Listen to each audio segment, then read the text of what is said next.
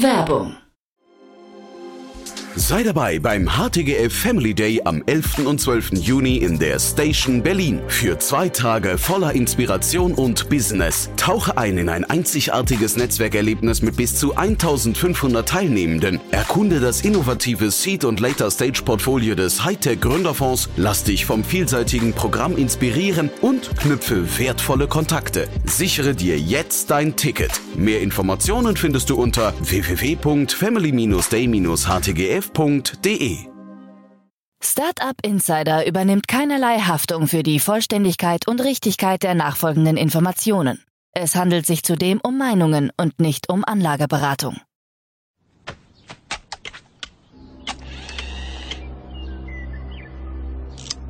To infinity and beyond!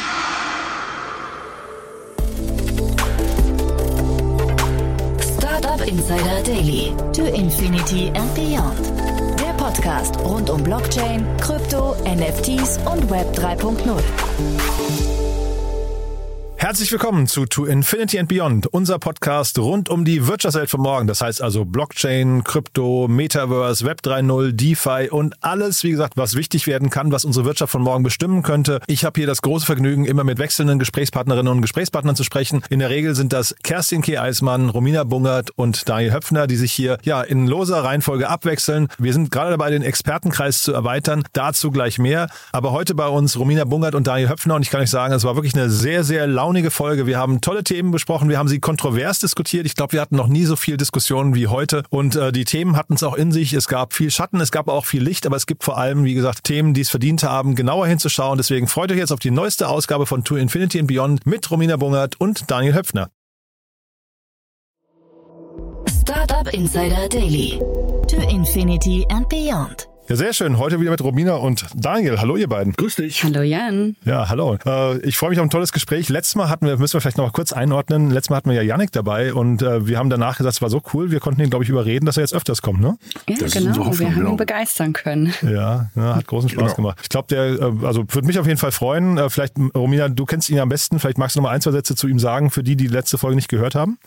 Ja, gerne. Also Yannick Sokolov war letzte Folge bei uns, ähm, auch ähm, aus Berlin und schon lange im Kryptobereich unterwegs, hat auch zwischendurch schon äh, selbst eine Staking-App gegründet und ist aktiver Business Angel. Ähm, sein Spezialgebiet eigentlich so, so ähm, Infrastruktur, Staking, äh, Themen, ein bisschen Fokus auf Ethereum, aber kennt sich auch sehr gut mit den anderen großen relevanten Chains aus und ist mittlerweile auch bei Chorus One, einer der großen Staking-Provider. Und mir hat es wirklich großen Spaß gemacht. Heute ähm, wird es mir auch Spaß machen, das weiß ich schon, aber ich habe gesehen, wir haben echt eine Menge Themen. Es passiert sehr viel gerade, ne? Es geht wieder los, Ja. genau. Ich meine, wir haben so ein paar Auf und Abs, ne? Also sag, es gibt ein paar Sachen, die irgendwie nicht so richtig prall sind, wie Ja. das ist in, in dem Bereich, aber es gibt ein paar Sachen, die auch wirklich gute Zeichen zeigen, genau. Dann, äh, ich ich Ja, sagen, und diese ja, Woche ja. keine Weltuntergangsnachrichten, Gott sei Dank. Noch nicht, Ja, noch nicht. Aber, aber man sieht so ein paar Wolken am, am, am Himmel, glaube ich. Ne? Bin mir auch sehr gespannt, was daraus wird. Aber es gibt auch viel Sonnenschein. Ja.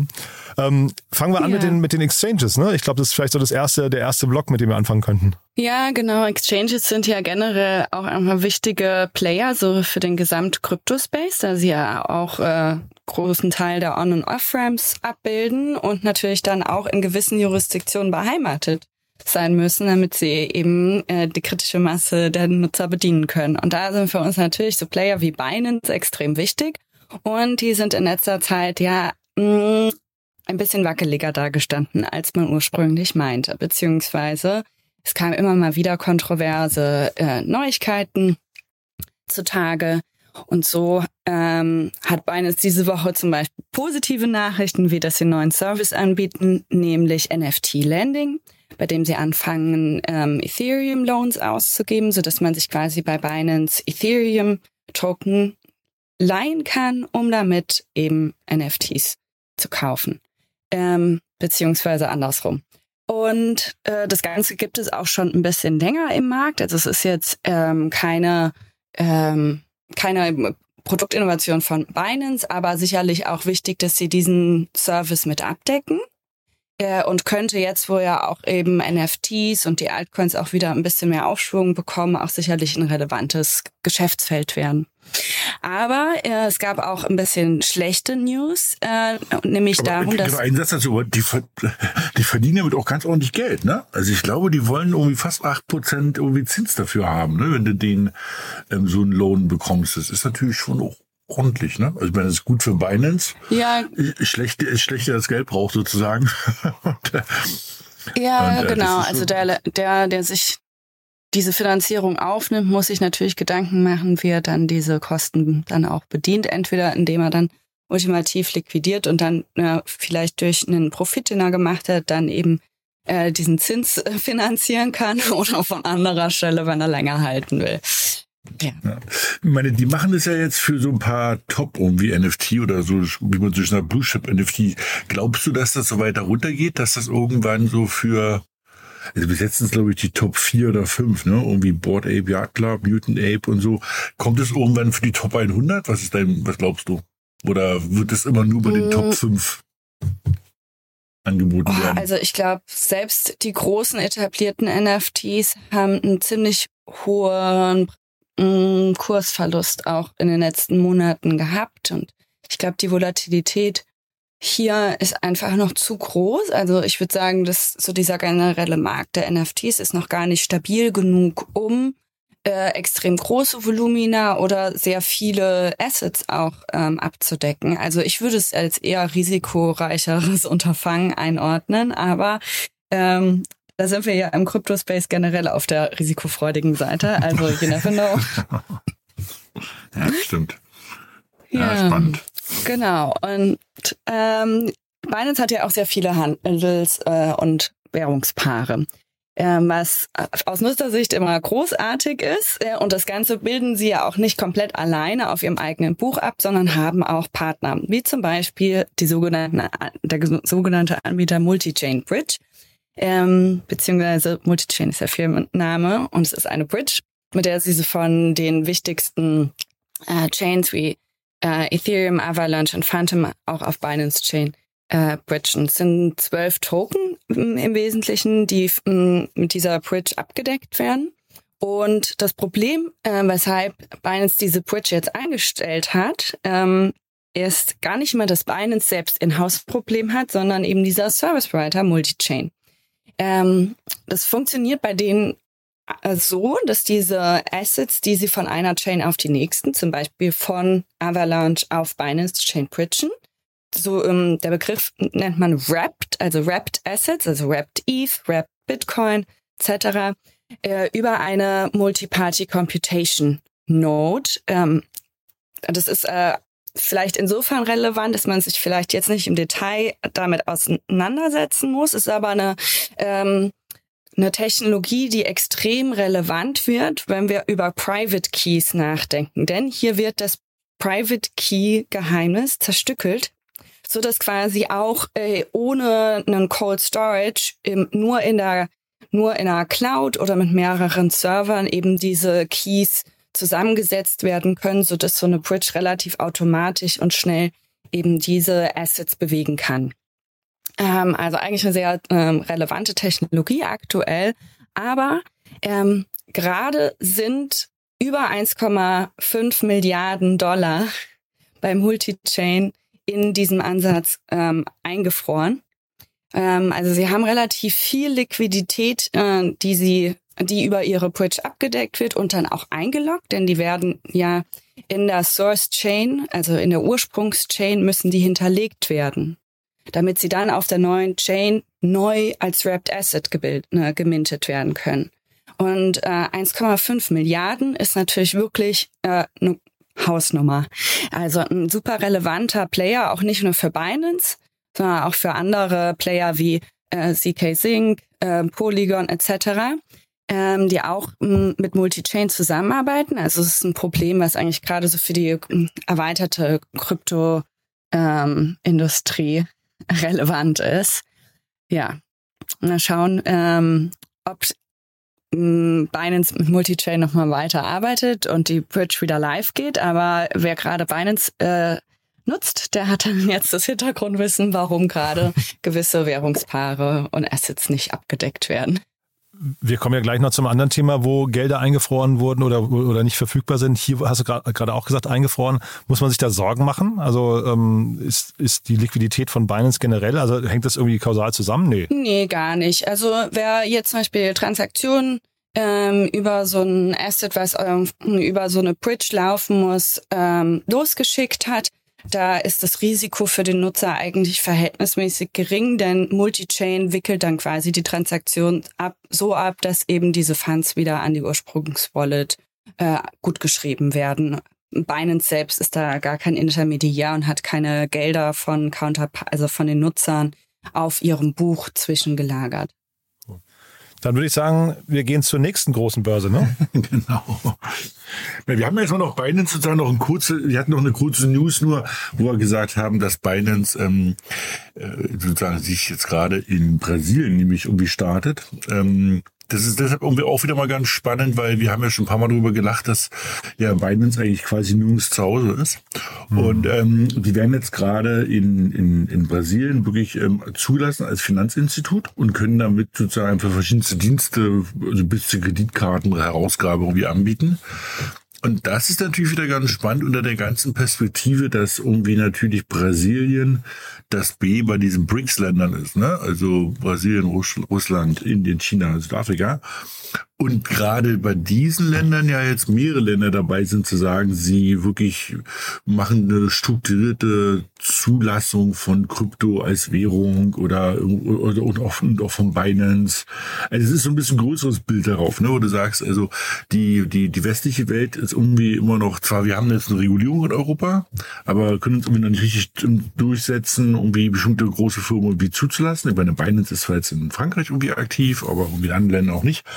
Aber eben in Brasilien sind sie jetzt richtig offiziell zugelassen. Das ist schon ganz spannend, weil sozusagen diese BRICS-Länder echt nach vorne preschen, um dieses Thema Krypto für sich zu, wirklich zu, zu irgendwie aufzunehmen und zu nutzen an allen Ecken. Dann bin ich mal gespannt, was irgendwie sozusagen die G7 den eines Tages wieder gegensetzen werden. Mhm. Genau. Was meinst du, wie lange ist das noch so, dass Binance kein richtiges Headquarter hat? Also, dass man wirklich äh, das so, so fluid sich durch dieses Weltgeschehen bewegt? Also, noch ist es ja so, aber ähm, also äh, Wette, ja, irgendwie äh, ein kaltes Bier, Ende des Jahres gibt es dazu eine Regelung. Ja, ne? Hätte ich auch gedacht. Irgendwie. Also würde ich nicht, nicht dagegen also, sagen wir so, es läuft sein, doch ne? gerade eigentlich gut für die. Ja? Und deshalb sage ich, die werden einfach jetzt irgendwann mal sagen, die werden jetzt ein bisschen so die großen Player gegeneinander ausspielen. Und dann werden sie mal gucken, wer ihnen eigentlich das irgendwie angenehmste regulatorische Umgebung anbietet. Und da werden sie einfach hingehen. Ne? Ähm, ich meine, wir kommen jetzt. Ich sehe das sogar tatsächlich ein bisschen anders. Mhm. Okay. Äh, ich glaube, dass also es mh, eigentlich so ein bisschen fragmentiertes Setup weiterhin geben wird bei den Exchanges. Und da wird Binance sicherlich auch nicht der einzige bleiben, denn wir haben noch so ähm, eine, mh, wie sagt man, unterschiedliche Regulierungen von Staat zu Staat oder Jurisdiktion zu Jurisdiktion, dass eigentlich jeder Player in jedem Land, wo er ähm, mal mindestens in der Sprache auch einen Nutzer anspricht, ja eigentlich auch ein, ein, ein Setup braucht mit gewissen Lizenzen, je nachdem, welcher Service genau an, an diese Kunden offeriert wird. Und nur komplett dezentrale Player eigentlich gar keine Heimatjurisdiktion haben. Und alle anderen, die ein bisschen äh, spezifischere Angebote äh, lancieren, brauchen eigentlich in, in vielen Jurisdiktionen-Setups. Ähm, so dass eigentlich auch so die Frage von diesem Headquarter ähm, gar nicht mehr so, dass dieses fixe Headquarter bleiben wird vielleicht für diese Krypto-Player, sondern ähm, ist wirklich so ein fragmentiertes Setup mit unterschiedlichen Ge Geschäftsfeldern vielleicht bleibt. Äh, also Binance hat sich jetzt ja ähm, auch aus Kanada zurückziehen müssen. Also sie müssen auch ein bisschen agil bleiben, was Regulatorik angeht und auch viel Gelder vorhalten. Aber, und da kommen wir jetzt auch zu den nächsten News von Coinbase, die haben ja auch genau das Problem, dass sie zum Beispiel in ihrer Heimatjurisdiktion äh, in Amerika eigentlich gar nicht all die Services anbieten, die jetzt schon ein bisschen fortschrittlicher sind oder eben dürfen wegen regulatorischer Unklarheit, ähm, sich in anderen Jurisdiktionen gewisse Lizenzen geholt haben, aber gleichzeitig auch die dezentrale Exchange, äh, den sie Base nennen, ähm, ent gerade entwickeln beziehungsweise ähm, auf Optimism ja schon äh, gelauncht haben und jetzt auch den Mainnet-Launch vorbereiten. Und ich glaube, das wird ja. so, also das ist eher so eine Logik, die ich so im mittelfristig sehe und gar nicht mal bis Ende des Jahres. Aber wer weiß, Na, wie sich du, das entwickelt. dass sowas wie Binance kein Hauptquartier haben wird? Auch weiterhin? Ah, Ich glaub ja, das einfach nicht. Also ich glaube, ist ab einer ja, okay, gewissen also es ist am Ende, haben die meisten ja so eine Holdingstruktur und ganz viele unterschiedliche operative En- Entities. Und das haben wir jetzt zum Beispiel in Deutschland auch mit dem Player Ultimate, die ja auch äh, die letzten Wochen äh, stark in der Presse ähm, ähm, ja, für News gesorgt haben, beziehungsweise immer wieder diese Kontroverse äh, mit der BaFin ähm, ins Spiel gebracht haben. Und zwar hier haben wir ja auch das Problem, dass sie eigentlich versuchen, ein ziemlich dezentrales äh, Setup zu nutzen und meinen, sie sind nur das Interface zur Blockchain. In anderen in anderen Ländern wird es zum Teil unterstützt oder eben auch so gesehen, während der deutsche Regulator das eben ähm, mindestens eine Anlagevermittlungslizenz als relevant sieht, ähm, so dass jetzt quasi in Deutschland eigentlich, wer, wenn man auf in deutscher Sprache anbietet, beziehungsweise die deutsche Firma, äh, deutsche Kunden eigentlich gar nicht bedienen kann, wenn sie nicht äh, eine relativ umfassende Lizenz haben, so dass jetzt Ultimate entweder in einer anderen Jurisdiktion landet oder in Deutschland eine ziemlich große, umfangreiche Lizenz und auch die internen Kontrollprozesse etc. Das sind ja unglaublich ähm, umfangreiche ähm, operative ähm, ja, an Aufwand, der ähm, da betrieben werden muss. Na gut, aber wir haben es ja Also- letztes Jahr gesehen, dass diese Kontrollprozesse ja scheinbar notwendig sind. Ne? Also ähm, in der Hinsicht, ähm, die Lösung kann ja jetzt nicht sein, dass sozusagen die Firmen, wenn sie einen Dienst anbieten wollen in irgendein Land und es die Regulation ihnen nicht passt, dass sie woanders hingehen und es dann von woanders anbieten. Ich meine, das ist technisch möglich, ja, aber es geht ja nicht darum, was technisch möglich ist, sondern die Frage ist ja, was auch im Sinne der Nutzer ist. Also ich will ja jetzt gar nicht hier ähm, sozusagen, also die sagen alle verteufeln. Ich sage nur, ähm, ich finde es ja, also die, ich glaube, die Regulation versucht ja gerade verschiedenste Sachen möglich zu machen. Also die deutsche oder die europäische hatten wir ja ein paar Mal schon hier diskutiert, dass die Firmen sich halt hier auch irgendwie beheimatet fühlen. Ähm, ich finde es nicht so richtig zu sagen, naja, dann sind die halt alle dezentral und die haben halt kein Hauptquartier und wenn sie den einen Dienst halt dort anbieten, dann machen sie den anderen woanders nicht. Und letztendlich ist es ja einfach ein Umgehungstatbestand. Ich meine, das kann uns jetzt gefallen oder nicht, aber ähm, ich würde es halt eigentlich besser finden und das würde, glaube ich, auch für eine höhere Akzeptanz bei den Usern ähm, führen, Aber- wenn das halt eben, ähm, wenn man sich ein bisschen an die Regeln hält, ja.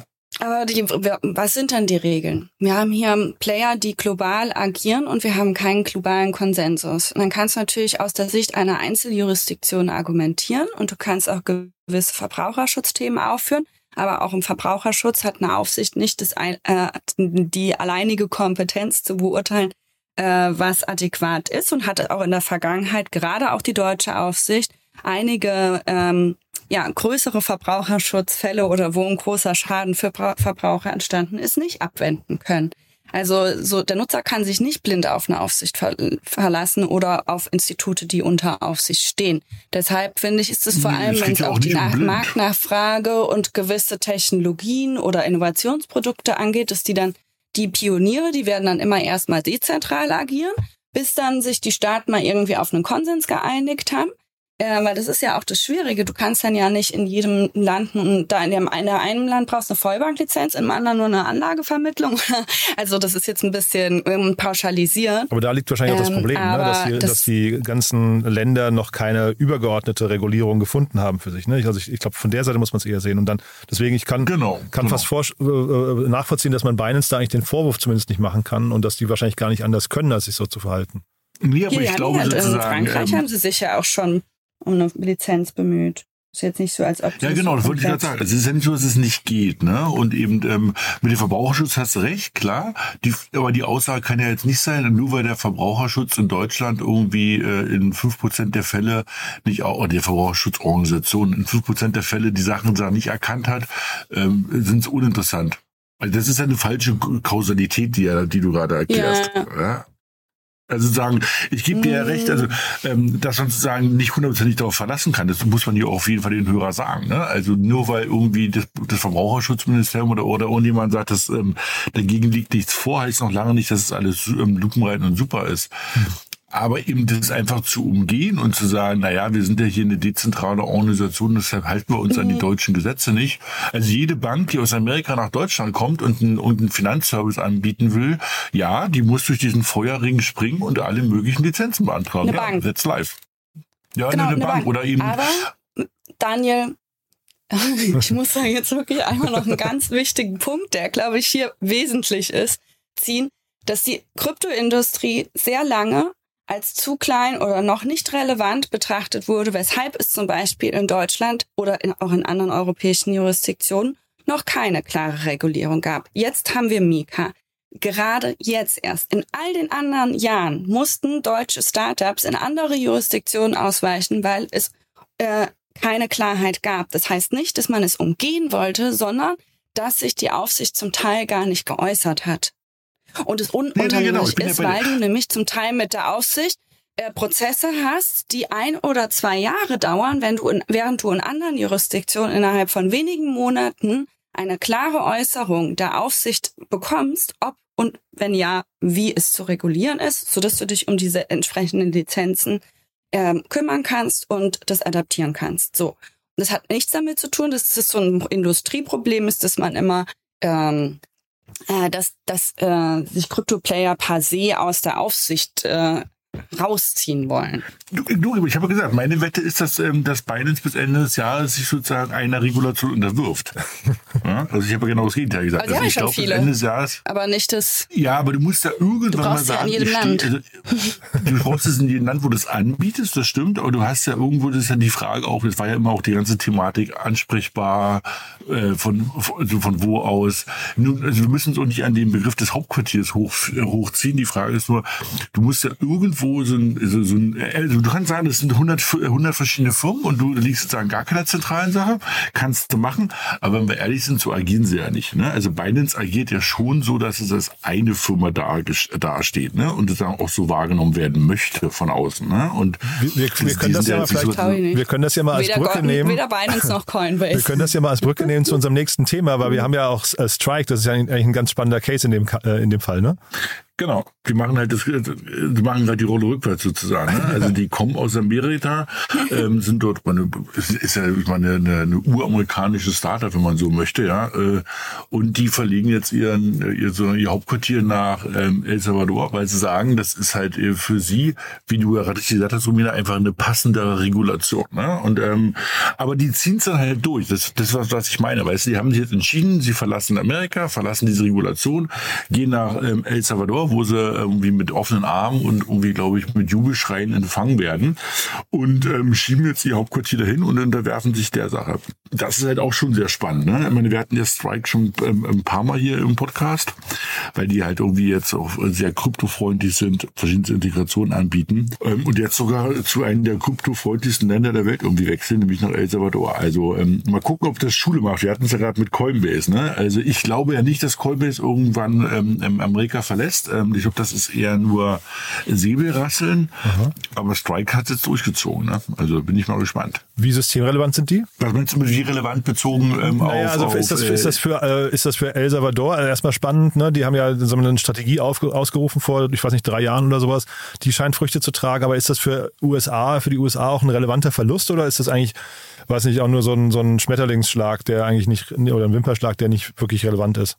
Ja, ich meine, es ist ja, also ich glaube, das ist eher so ein, also ein Zeichen hört jetzt so komisch an, ne? Aber ich meine, ähm, also Strike ist ja schon eine Firma, die sehr bekannt ist, ähm, wo du sagst, ähm, die das also ich glaube, es ist ein Zeichen, dass Amerikaner darauf achten, dass sie jetzt irgendwann mal zu Potte kommen müssen mit irgendeiner, mit irgendeiner Entscheidung. Ne? Ich glaube, wir hatten es am Woodson schon mal diskutiert, wo wir gesagt haben, ich glaube, jede Entscheidung ist eine gute Entscheidung, solange es jetzt langsam mal eine Entscheidung gibt. Ne? Also ähm, ähm, das ist ja dieses, dieses ähm, von der SDC, ähm, dieses Hinhaltetaktik und irgendwie man ist weder Fisch noch Fleisch und irgendwie kann sich nicht entscheiden, wie man wahrgenommen werden will oder wie man die andere wahrnimmt.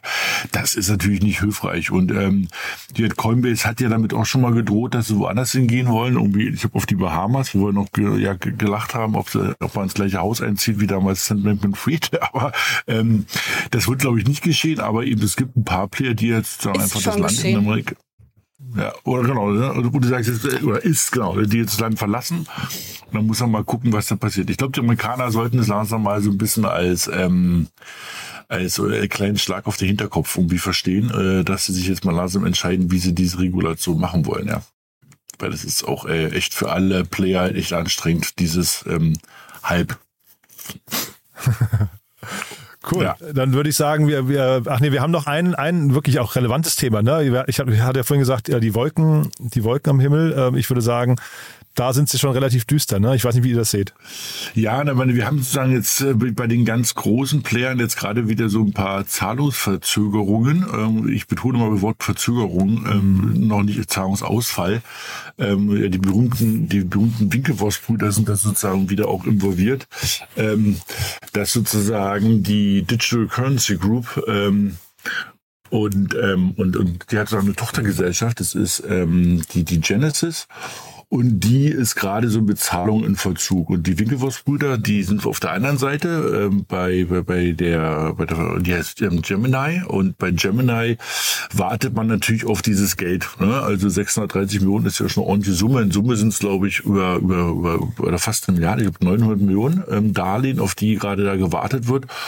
Und das ist natürlich, wie du schon gesagt hast, also wenn es jetzt da wirklich irgendwie zu so einem Default, also zu so einem Ausfall kommt, ähm, wäre das natürlich wieder mal so ein Schlag, ähm, wo man jetzt geglaubt hat, das Jahr 2023 wird so ein bisschen anders als das letzte Jahr, aber bisher ist es halt immer noch so, dass ähm, immer noch größere Insolvenzen, vor allem Zahlungsausfälle irgendwie vor uns liegen. Und ich weiß nicht, also Robina, was glaubst du, kommt das Geld noch oder fällt das aus? Ich habe mich da, ich habe das einfach irgendwann gar nicht mal verfolgt. ja, weil es für mich irgendwie so, ich, ich habe das ganze Thema komplett abgeschrieben. Da gibt's auf jeden Fall eine Kette, die dann bis auf, ne, so die, die Holding sich dann äh, durchschlägt. Ähm, aber ich, ich konzentriere mich auf die positiven Nachrichten. ja. ja. also jedenfalls, was man sagen muss, das ist, wie du gesagt hast, ist so ein bisschen Wolken am Himmel. Ich, es gibt ein paar Player, die, ähm, ähm, die, also wie die Genesis, die jetzt auch Insolvenz angemeldet haben, schon eine Weile. Nichtsdestotrotz gab es halt da sozusagen, wie es in so ein, in so einem Verfahren auch ähm, üblich ist, halt Absprachen, dass bestimmte Zahlungen wenigstens geleistet werden. Dem wurde jetzt irgendwie nicht Folge geleistet, jetzt gibt es wieder Klagen. Also wir reden halt immer noch davon, dass das Ganze das sind halt immer noch irgendwie ähm, Auswirkungen ähm, der, der Effekte des letzten Jahres. Ne? Das ist jetzt nichts Neues, sondern das sind jetzt sozusagen eigentlich ähm, bestimmte Zahlungen, die vereinbart wurden, die halt äh, immer noch nicht drangehalten äh, wurde. Und da muss man mal gucken, ähm, ob die dann jetzt komplett ausfallen oder nicht. Aber ähm, warten wir es ab. Also es gibt wieder ein paar paar äh, Wolken. Und wir können mhm. ja auch noch mal zu diesen Hex springen, bevor wir dann irgendwie zu ein paar positiven Nachrichten ähm, mhm. ähm, kommen. Schade. wir machen dann die positiven Nachrichten danach. Also, ich bin im Camp Don't Stop Believing. Ja, das stimmt auch wieder, um Gottes Willen. Nee, das will ich ja gar nicht sagen. Aber das, also das hat mich jetzt auch echt eine Runde genervt. Ne? Also wir, wir springen jetzt äh, zu den, zu den Wallets, zu den Hardware-Wallets, die ja nun letzte Woche mit, mit Ledger schon mal so einen Schlag bekommen haben, wo irgendwie alle sich ein bisschen den Kopf gekrault haben. Ist jetzt die Woche ähm, ist nicht so richtig viel besser, nämlich eben ähm, ähm, Trezor, das ist auch so eigentlich einer der ältesten Hardware-Wallets, die es gibt, ähm, wurde leider jetzt auch von einer einer ähm, Sicherheitsfirma, Uncyphered sozusagen heißt die Sicherheitsfirma, ähm, gehackt. Ne? Das heißt jetzt nicht, also muss man auch gleich sagen, das heißt jetzt nicht, dass diese von jetzt auf gleich alle nicht sicher sind, aber es ist halt so, sobald eben ein Profi Zugriff auf das Hardware-Wallet hat ähm, und dann kann der halt sozusagen auf deine Coins zugreifen, ja, weil er eben in der Lage ist, dein Passwort, also die sogenannte Seed Phrase zu knacken ärgert. Also das schafft man jetzt sozusagen nicht irgendwie mit äh, irgendwie mit Grundstimmeninformatik, ähm, aber ein paar Leute, die wissen, wie es geht, ähm, da muss man so die Hardware ausbauen, da muss man so ein bisschen an Motherboard rumfummeln, da braucht man auch eine spezielle Hardware auf der anderen Seite, die in der Lage ist, sozusagen ein paar Brute Force Attacken zu fahren, also sehr sehr äh, konzentriert sozusagen ähm, die versuchen diese Passwörter rauszukriegen. Traurige ist nur, man kommt halt ran. Und das war ja so ein bisschen immer so die Idee, dass ja eigentlich diese Ledger so wirklich so die letzte Bastion sind, ne? wo man immer sagt, naja, wenn, also, wenn die Tokens auf diesen Ledger liegen, dann kann ja eigentlich gar nichts mehr passieren. Und nun hatten wir letzte Woche eben mit ähm, der Firma Ledger selber und die Woche die, mit das Jahr mit Trezor, dass es halt doch nicht ganz so sicher ist. Also wenn jemand so ein Ding hat, ähm, kann man nur sagen, ähm, bitte nicht verlieren, ja, am besten ins Bankschließfach, ähm, nicht nur einfach das Kopfkissen legen und vielleicht ähm, einfach mal einen neuen kaufen. Ja. ja. Wobei, ich glaube, hier muss man auch nochmal unterscheiden, was so die ähm, jeweiligen Probleme bei Tresor oder bei Ledger waren. Zum Beispiel bei Tresor bezieht sich ja wirklich auf diesen physischen äh, Hardware-Device. Und bei Ledger mhm. war es vor allem auch eine Firmware-Thematik. Ähm, und ich glaube, dass äh, eben aus solchen äh, bekannten Problemen äh, dieser MPC-Player oder Social Recovery, wo quasi dieses, dieses Private Key oder dieser Seed Phrase, das Geheimnis in viele unterschiedliche Stücke geteilt wird und dann entweder auf unterschiedliche Server verteilt oder eben wie bei Social Recovery dann bei auf unterschiedliche Personen verteilt wird. So dass ja. es gar nicht so die eine, eine Hardware-Wallet gibt. Ja. Nee, genau. Gucken, das ist, da aber ich meine, traurig ist, das waren ja schon die beiden großen, oder? Ich meine, ähm, das war ja eigentlich. Auf so, jeden Fall, ähm, ja. Das waren die bekanntesten. Und wo du sagst, na, von zehn Tagen irgendwie haben beide also echt ein signifikantes Sicherheitsloch, ja. Also zwar völlig verschieden, aber das hilft ja trotzdem nicht. Also, und es ist, wo du sagst, so verdammte Axt, Mann, oh Mann, oh Mann, ja. Und dann hatten wir ja, ähm, mhm. ich glaube, du wolltest noch was sagen zu den Hack bei, ähm, bei unseren Freunden, ähm, genau, Tornado Cash, die ja auch immer wieder gerne diskutiert wurden. Was denn da passiert? Ja, das fand ich jetzt zum Beispiel einen relativ interessanten Hack, was vielleicht hm, bei manchen ja nicht so bekannt ist, ähm, dass es auch diese Art von Risiko gibt. Und hier ging es jetzt gar nicht so sehr um das, äh, dass jetzt eine Transaktion gehackt wurde oder Gelder gestohlen wurden, sondern es gibt auch sogenannte Governance Attacks, ähm, so dass jemand, der eben äh, schafft, sich äh, mehr als 50 Prozent der Token in seinen Besitz äh, zu bekommen, dann eben auch gewisse Governance Proposals ähm, in der DAO posten kann und äh, dann quasi auch automatisch zustimmen und so über die Tätigkeiten des Protokolls bestimmen kann. Und im Fall von Tornado Cash ist es jetzt eben ähm, auch passiert, dass jemand sich äh, geschafft hat, über eine, eine Angriffbarkeit in einem, ähm, in einem Contract ähm, ja, Locked Votes äh, und, und eben, also Locked Votes und Tokens eben abfließen zu lassen. Ähm, und ja, und jetzt müssen eigentlich alle verbleibenden Token, die man noch nutzen kann, um so eine Mehrheit äh, zu bekommen, eigentlich zusammengetragen werden. Das ist so ein bisschen das Problem, dass zum Beispiel Player wie Binance dann äh, für viele Nutzer eigentlich diese Tokens halten. Ähm, und ähm, da jetzt eben die ähm, Tornado Cash Community mit Binance und den anderen zusammenarbeiten muss. Ähm, ja, und hier, das ist so eine relativ gewöhnliche oder häufig verwendete Funktion, die sogenannte Emergency Step Function, die der Hacker hier äh, genutzt hat, um ein Update von der, von der Gesamtproposal Logic im Protokoll. Also es gibt jedes Protokoll, was äh, dezentral ähm, dezentrale Governance hat, hat ja eine eingebaute Logik, ähm, wie die, ähm, die Stimmen, die Gewichtung und welche Arten von Regeln sie folgen dürfen. Und, und hier hat der Hacker eben so sich geschafft, so eigentlich Fake Votes zu holen. Und das kann man eben nicht nur bei Tornado Cash, sondern auch bei vielen anderen Protokollen gibt es dieses Problem vor allem, wenn man zu Abstimmungen Hot Wallets benutzt und keine Cold Storage Wallets.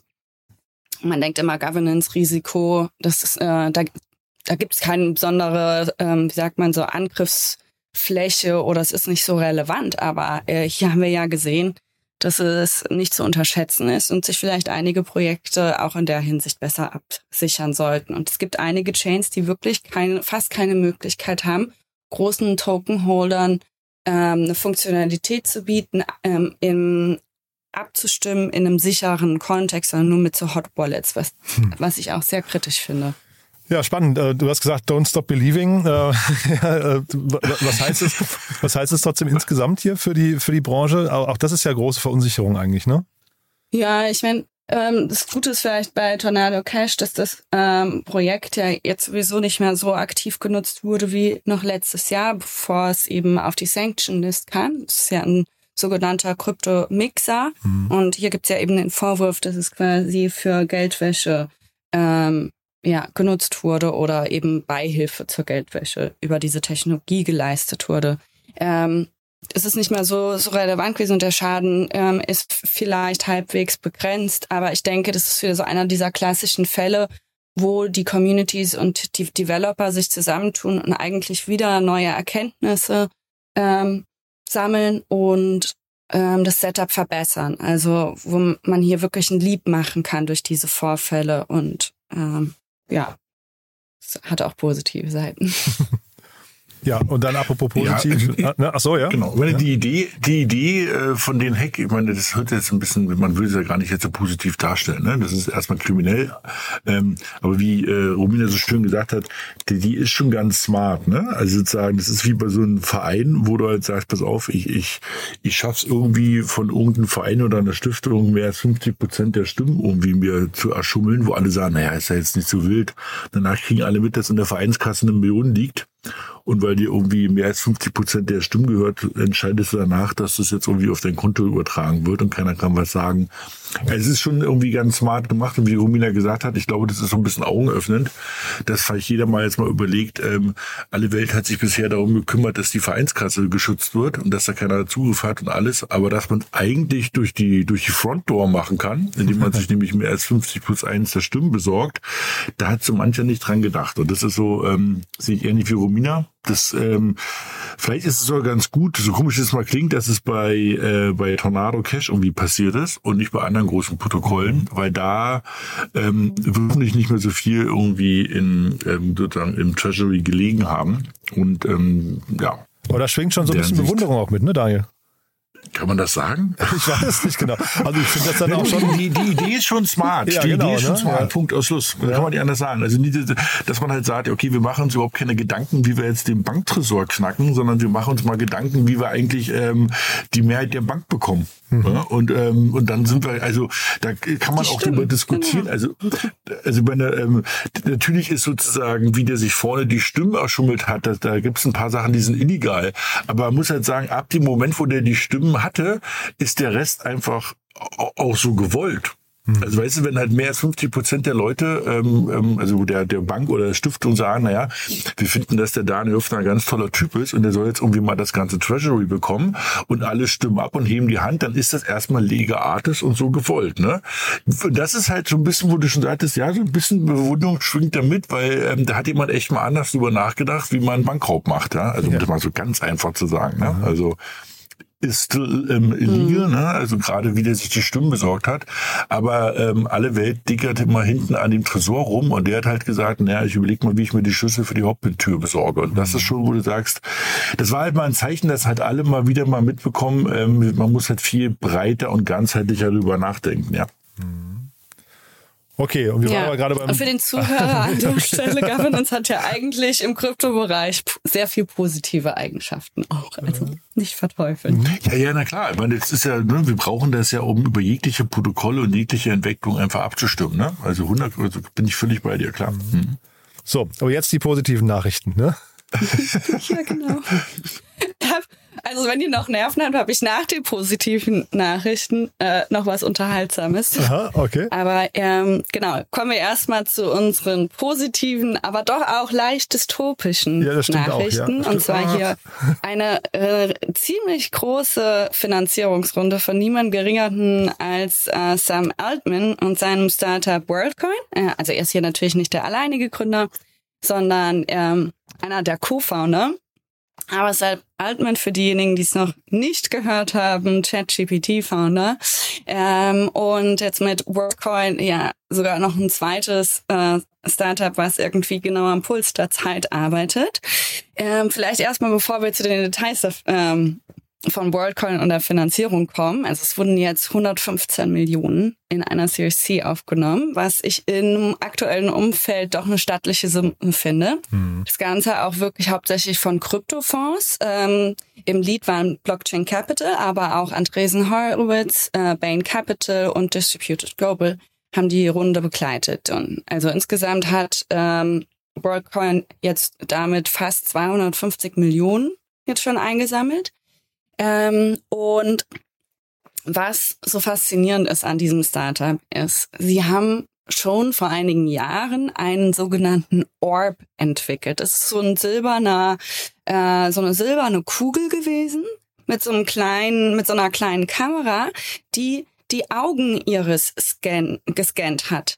Ähm, und damit eben eine Wallet erstellt wurde, die keinen Private Key in dem Sinne hat, sondern ähm, die, die Verifizierung des ähm, Besitzers der Wallet über diesen Iris-Scan stattgefunden hat. Das nannten sie das sogenannte Proof of Humanity Concept und das ist auch das, worum es bei WorldCoin im Wesentlichen geht, dass sie eigentlich ähm, den, dass es ein echter Mensch ist, der einen gewissen Service nutzt, verifizieren wollen. Anfänglich haben sie das mit diesem super spooky Iris-Scan gemacht und haben auch wirklich, also ich habe die damals auch in, in Deutschland gegründet, WorldCoin, ähm, auf einem Hackathon in Denver äh, gesehen, da auch deutsche Gründer, man kam ins Gespräch, die hatten diesen Ball dabei und haben erzählt, dass sie gerade schon in allen Ländern, auf allen Kontinenten äh, diese Scans durchführen und die sind mir auch immer wieder auf Hackathons oder generell in, auch einfach so in Bars, dann plötzlich in Portugal oder so, äh, Leute mit diesem Orb unter dem Arm über den Weg gelaufen und die haben tatsächlich jetzt schon,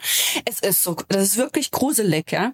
Ähm, zwei Millionen User auf fünf Kontinenten, US-Nutzer und so müssen sie ausschließen. Es gab ja auch einen richtigen WorldCoin Token Sale damals, das war eine der vorigen Finanzierungsrunden.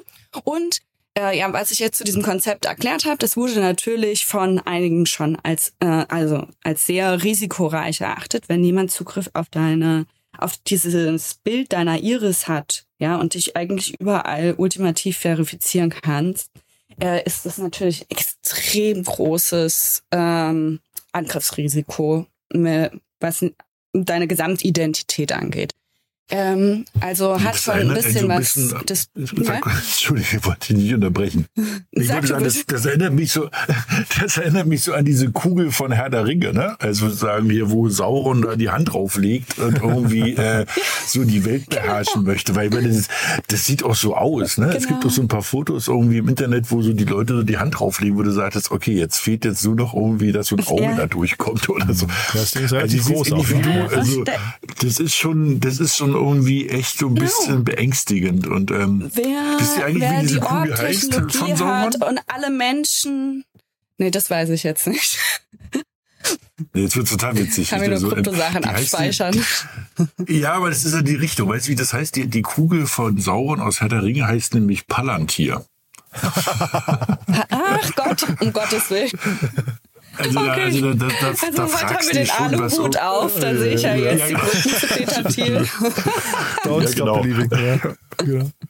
Nee, aber oh also, ich sehe das ähnlich wie du. Ich finde es schon sehr krass sozusagen, wie diese, wie diese, äh, wie, dass man sozusagen so diese Menschen da, ja. also diese, diese Iris-Scanner so nimmt und mit einer völligen, also die machen es ja auch wie wild in Afrika und sagen, naja, das ist jetzt so, damit du dein Bankkonto kriegst, aber ja, du sagst genau. so, boah, genau. das ist schon. Und wenn du nicht so richtig aufgeklärt bist, dann machst du das und weißt dann gar nicht, was da hinten raus eigentlich, wie viel Macht du da so einer Firma gibst. Aber zu dieser ähm, Kritikpunkt, den wir jetzt gerade angesprochen haben, hat eigentlich WorldCoin sich immer äh, geäußert, dass diese Iris-Scans direkt nach Wallet ähm, Generation zerstört werden. Und ähm, das haben die, also vor allem jetzt in den News zu der aktuellen Finanzierungsrunde, haben sich die Investoren auch dazu geäußert, dass sie meint haben, dass sie diese Kritik kennen oder der Kritikpunkt durchaus relevant ist, aber dass sie bei ihrer Due Diligence eben zu dem Schluss gekommen sind, dass WorldCoin dieses äh, Risiko ähm, adäquat adressiert.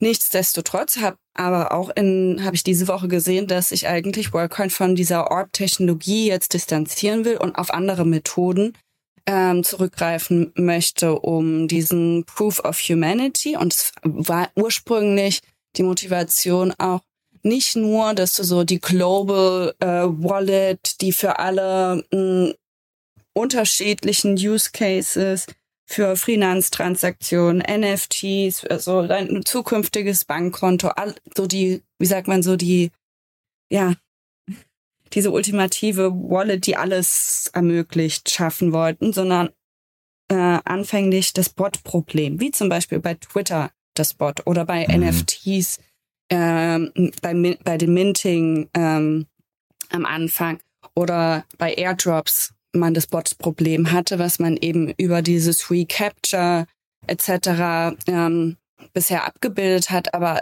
vor allem auch über AI ja jetzt eigentlich gar nicht mehr so wirklich ähm, diese Protection hier greift und mh, mit, über diese Iris-Scans man eigentlich ein neues Proof of Humanity-Konzept entwickeln wollte. Aber genau, wir werden, es bleibt spannend, äh, wie die mittelfristige Lösung dann aussehen wird. Also es wird nicht mit dem Orb enden, ähm, und bei den Geldern, die sie jetzt zur Verfügung haben, bin ich mal gespannt, wie es weitergeht. Es hat auf jeden Fall wirklich einfach nur dystopische Ausmaße, mhm. was da aus dem Hause Altmann äh, ja, so an Innovationen kommt. Was ist so eure Meinung von ihm? Ich finde den ja als Person, ich finde den ja irgendwie, der, der sieht sehr umgänglich, sehr harmlos aus und ich kann den wirklich noch gar nicht so richtig greifen. Ne? Der war ja jetzt gestern auch in, in München auf der, äh, an der TUM, hat in er ja einen München, Vortrag ja. Äh, gehalten. Ich glaube, im Rahmen von der DLD irgendwie war das ein, ein Seitenevent äh, und hat ja auch nochmal, also ich, ich finde es spannend, äh, er baut mit KI quasi ähm, eine ähm, ne, ne möglicherweise gefährliche Infrastruktur und liefert mit WorldCoin ja eigentlich quasi die Antwort schon wieder darauf. Also das ist so ein in sich geschlossenes Gedankenökosystem zumindest, ne? Ja, die Frage ist ja, ja. Um, ähm, also ich meine, das WorldCoin hat, wie immer bei solchen Projekten hat natürlich Schatten und Licht, ne? Also ich meine, das kannst du halt auch für positive Sachen benutzen, ne? Meine, wir haben immer noch über eine, eine Milliarde Menschen, die irgendwie unbanked sind. Ähm, wenn man daran geht, ist es natürlich wieder sehr vorteilhaft. Aber das ist wie immer bei den ganzen neuen Technologien, du kannst es halt für gute und schlechte Sachen nutzen. Ne? Also, und wie sehe ich ihn? Tja, das ist so ein bisschen, ähm, also der jüngere und, und, und auf Software bezogene Elon Musk für mich. Mhm. Ja, also ähm, der ja. ja. auch in verschiedensten Bereichen unterwegs ist. Aber der, der war ja sehr aktiv bei bei bei bei, bei, bei Y Combinator. Genau. Ja, da hat er auch echt ähm, eine krasse Handschrift hinterlassen und einen super Success rausgemacht. Dann WorldCoin, dann OpenAI.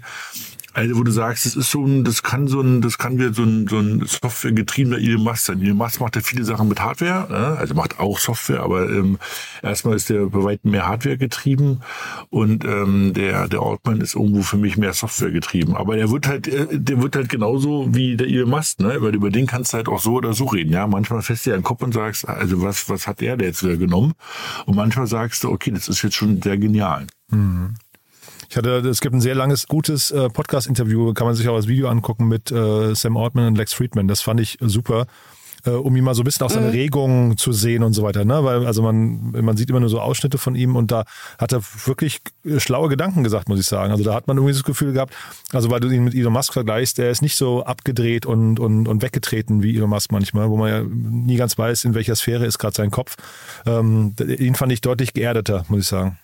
Ja, okay. also ich finde, es ist um, mit Vorsicht zu genießen. Mhm. Ich finde es faszinierend, welche innovativen Konzepte erarbeitet werden und auch äh, umgesetzt werden. Denn das ist ja auch eine Kunst daran, nicht nur sich das auszudenken, sondern auch wirklich ähm, das Ganze auf die Straße zu bringen. Aber ich denke, es ist, äh, was wichtig ist, ist, dass man als Nutzer äh, diese Angebote mit sehr viel Vorsicht genießt. Also das Konzept dieser World ID oder der World Token und ne, dass dieses ganze World Coin als ultimative de dezentrale DAO und dezentrale Governance. Ne? Wir haben ja eben gerade über auch die, die entsprechenden äh, Hackerrisiken in dem Bereich gesprochen, äh, was das für eine Zukunft äh, birgt und mhm. wie wichtig es ist, mit sensitiven Informationen umzugehen. Also was, äh, welche Prompts oder Inputs gebe ich da in so einen Chat-GPT ein, um eine schnelle Lösung zu haben? Also ist die Convenience an der Stelle mehr wert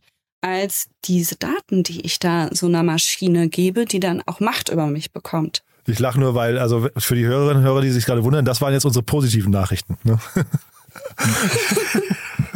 ich glaube, die Finanzierung von 90 ja. war ja doch nochmal ein Zeichen an, dass äh, Krypto noch nicht tot ist. Mhm. Aber äh, zu dem Thema und auch dieser Mischung von WorldCoin, Sam Altman und ChatGPT, dass jetzt auch die ersten Krypto-Investmentfonds schon ihre Investment-Thesis erweitern von äh, Crypto-Only auf Crypto and AI.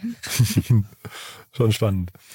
Gut, dann, also jetzt sind wir, wir, also wir haben heute viel diskutiert, ne? Wir sind schon weit über die Zeit, aber vielleicht, wir haben trotzdem noch so ein paar Gimmicks zum Schluss, ne? Ja, wir haben eine ganz witzige kleine Sache zum Schluss. Ähm, ähm, wir reden mal wieder über Dubai, die sich ja jetzt auch irgendwie auf die Fahne geschrieben haben, die Kryptowelt willkommen zu heißen. Und ähm, da gibt's ja schon, stand heute die lustigsten ähm, Tower. Also ich erinnere mich, vor zehn Jahren gab's da so einen Michael Schumacher Tower und alles. Und natürlich, was gibt's jetzt als nächstes? Es gibt den Bitcoin Tower. Ja, den ersten, ähm, ähm, der erste Bitcoin Tower wird jetzt irgendwie in Dubai ähm, gebaut. Ähm, der hat wohl seinen, ähm, seinen, seinen digitalen Zwilling irgendwie im Metaverse. Ähm, das ist wieder ganz spannend, weil ich ein großer Fan von diesen Digital Twins bin. Ich glaube, da kann man echt viel mit auch an Effizienz äh, mitmachen in Zukunft. Ähm, aber sonst ist es natürlich echt einfach nur ein reiner Gimmick. Ne? Irgendwie 40 mhm. Etagen hoch. Ähm, ich glaube, du kannst irgendwie mit Bitcoin alles bezahlen. Du kannst sogar irgendwie Sachen, die du dort bezahlst, irgendwie staken lassen. Aber also letztendlich ist es einfach eine super Marketingmaschinerie wieder mal in Dubai. Ähm, jeder, der irgendwie was auf sich hält in der Kryptowelt, wird halt in Zukunft ein Apartment im Bitcoin Tower haben. was natürlich auch schon eine sehr coole Adresse wäre, ne? Irgendwie Bitcoin Tower 1, ja, und dann in der, äh, keine Ahnung, in der 22. Etage oder so ein Witz. Und dann, ähm, ja, dann, dann, das kann schon ganz witzig Aber sein. kann man sich auch nur dort Aber vorstellen, das ist ne? oder? So mal, ja. Also man kann, ich sag mal, man kann sich das auch nur dort vorstellen. Also das wäre jetzt in Deutschland oder USA oder sowas kein, kein Thema, keine äh, Option wahrscheinlich. Ne? Da passt es irgendwie gut hin. Ach, ich glaube, Miami könnte ich mir auch vorstellen, oder? Ja, aber haben wir, ich weiß nicht, ob wir es in den News mal gecovert haben, aber es gab neulich, äh, eine, ich glaube, es war sogar die größte Finanzierungsrunde, die äh, Andresen Horowitz begleitet hat. Adam Newmans neues Projekt. Ja. Wisst ihr noch, wer Adam Newman Ja, ja, ist? Logo, ja. Mhm. WeWork-Gründer. äh, Ja, ja. Der es geschafft hat, sich selbst sehr zu bereichern. Mhm. Ähm, und auch äh, ja seitdem dann ähm, noch das Krypto-Projekt Flow Carbon mit gegründet äh, und aufgebaut hat. Und als nächstes Projekt Flow Living ähm, angestoßen hat, Mhm. wo auch so eine, so eine, ja, auch so ein bisschen dystopisch, das mh, Wohnkonzepte und äh, Immobilien, deshalb war das auch so eine riesige Finanzierungsrunde, ähm, Immobilien, die dann aber eine äh, kryptobasierte oder administrierte Gesellschaft ähm, quasi erlauben, ähm, wo das Ganze auch so ein bisschen Richtung, ich weiß nicht, wie relevant Metaverse sein wird, aber wo das Ganze auch so ein bisschen verzahnt wird. So dieses, das Real Estate, das Wohnerlebnis und ähm, kryptografische m, Methoden. Oder Ja, da muss man aber auch überlegen, also, also ist der Krypto dran, weil es Hype ist oder was ist das, ne? Also, ähm, wo ich manchmal fragt, also da muss ja nicht überall diesen Bubble raufkleben, ne? Aber irgendwie, hm, dann, also schauen wir mal. Also jedenfalls wird in- auch alles auf nach als Dubai, DAO ablaufen. Ja, genau. genau. Also auf nach Dubai in den Bitcoin Tower ähm, oder wird oder in Miami, ne? Das ist ja auch so oder also in Florida irgendwie. Das kann ich mir auch vorstellen. Ja. Aber genau, das waren jetzt unsere positiven News. Ja, also es war sehr kontrovers heute. Das hat mir großen Spaß gemacht. Ne? Also war, war viel drin. Äh, Ist auch schön, dass ihr beiden nicht immer einer Meinung wart. Das haben wir ja auch. Wir haben ja oft Konsens hier, ne? aber äh, cool. Also mal was anderes. Genau. Jetzt zu dem Thema übrigens, ich muss es jetzt noch, wir haben noch 30 Sekunden Ja, bei klar. Krypto Twitter, was ich natürlich immer offen habe, kam gerade hochgepoppt, dass die nächste Börse aus Amerika ihr Headquarter nach Europa beziehungsweise äh, Dublin verlagert. Ähm, also, wenn das mal nicht äh, gepasst hat. Ja, jetzt sind wir wirklich brandaktuell. Ja, perfekt. Cool. Ja, So. ich frage nicht, ob wir was vergessen haben, weil sonst reden wir noch eine Viertelstunde weiter, aber ich fand es Nee, wirklich, ich fand's wirklich super. Lieben Dank, dass ihr da wart. Ja? Genau. Ja, und war ein schön. schönes Bis Pfingsten zum euch. nächsten Mal. ja, tolles langes Wochenende. Hoffentlich viel Sonne. Ebenso. Ne? Bis dann. Ciao. Tschüss. Tschüss. Startup Insider Daily to Infinity and Beyond. Der Expertendialog mit Daniel Höpfner und Kerstin Eismann rund ums Thema Krypto, Blockchain und Web 3.0.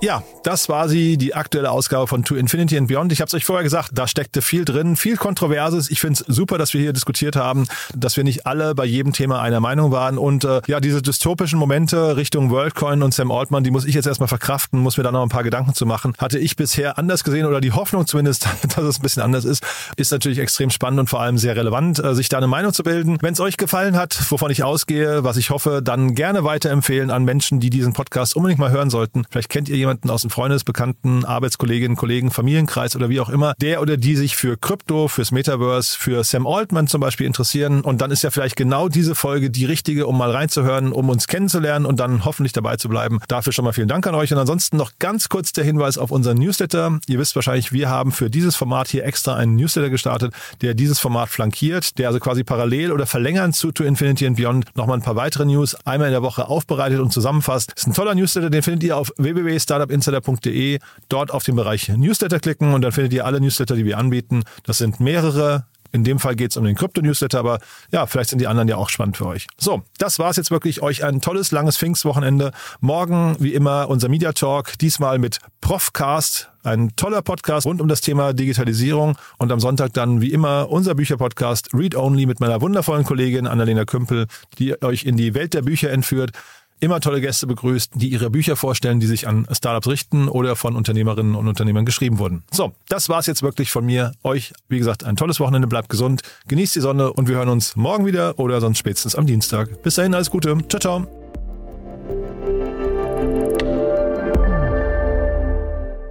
Diese Sendung wurde präsentiert von Fincredible. Onboarding made easy mit Open Banking. Mehr Infos unter www.fincredible.io.